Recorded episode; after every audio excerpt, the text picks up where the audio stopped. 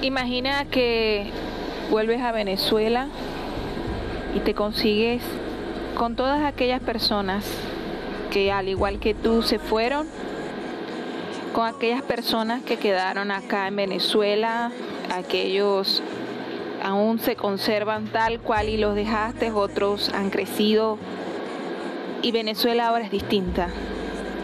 Venezuela ahora es próspera. Tuviste que pedir una visa para entrar.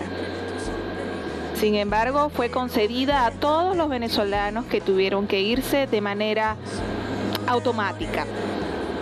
Han llegado todos en un gran avión y se consiguen en la plazoleta del aeropuerto frente a una multitud de venezolanos que gustosamente los reciben para que el amor crezca más.